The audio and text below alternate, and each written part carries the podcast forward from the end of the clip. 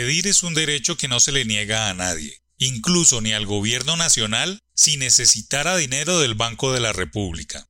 El problema es que dicha petición debe ser el último camino o alternativa final de financiación en el mercado, pues Colombia es un país de puertas abiertas a los préstamos en el sistema financiero internacional, que dicho sea de paso, tienen muchas y mejores ofertas y tasas de financiación que el mismo emisor local, y se evitaría el daño reputacional que representa acudir a la banca central independiente para financiar la crisis económica por la larga cuarentena decretada para evitar el COVID-19 y sus estragos. No hay precedentes certeros ni concretos de préstamos de los emisores a los respectivos gobiernos en la coyuntura reciente. Quizás se traiga a colación lo que hizo Gran Bretaña, pero la operación obedecía más a la ejecución de una obligación que a un préstamo. La otra situación es la de Argentina, que sí le pidió dinero a su banca central, pero es de común conocimiento que es un país con las puertas cerradas en el circuito financiero y del cual se espera un default.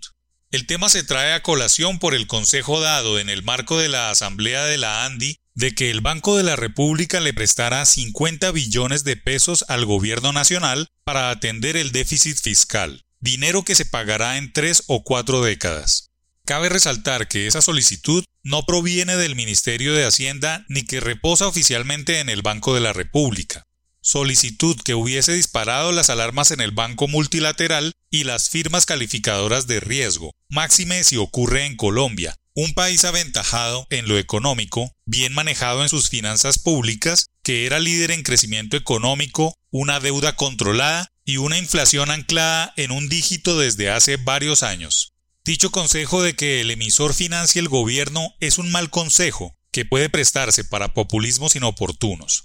Quizá esa sea una remota posibilidad que se dé cuando al país se le hayan cerrado las fuentes externas de financiación como a Argentina o Venezuela. Pero Colombia aún goza de gran reputación y nunca ha caído en moratoria de su deuda, menos aún ha perdido su grado de inversión. Pero el peor error es desconocer que las independencias de los bancos centrales se basan en no financiar a sus gobiernos, justamente para no caer en el mandato ejecutivo de imprimir, imprimir, imprimir, para licuar el valor de las deudas.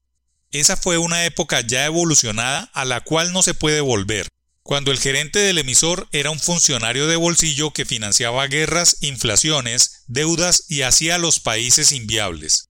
El verdadero problema para Colombia es que el emisor sea el único plan de deuda, cosa que no ha ocurrido porque el gobierno tiene mejores recursos y más baratos en el sistema externo. Si el gobierno necesita financiar un déficit de 8,2% expuesto en su marco fiscal, debe estudiar alternativas, al tiempo que debe ser consciente de que si acude al emisor pierde la disciplina.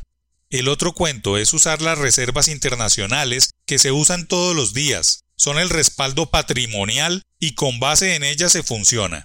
La independencia del Banco de la República es uno de los mayores activos para el buen funcionamiento de la economía. Ojalá las ideas populistas no lleguen al sector empresarial, ni olvidar que mensajes como esos se convierten en un problema para los inversores en TES, que son más de 26% extranjeros.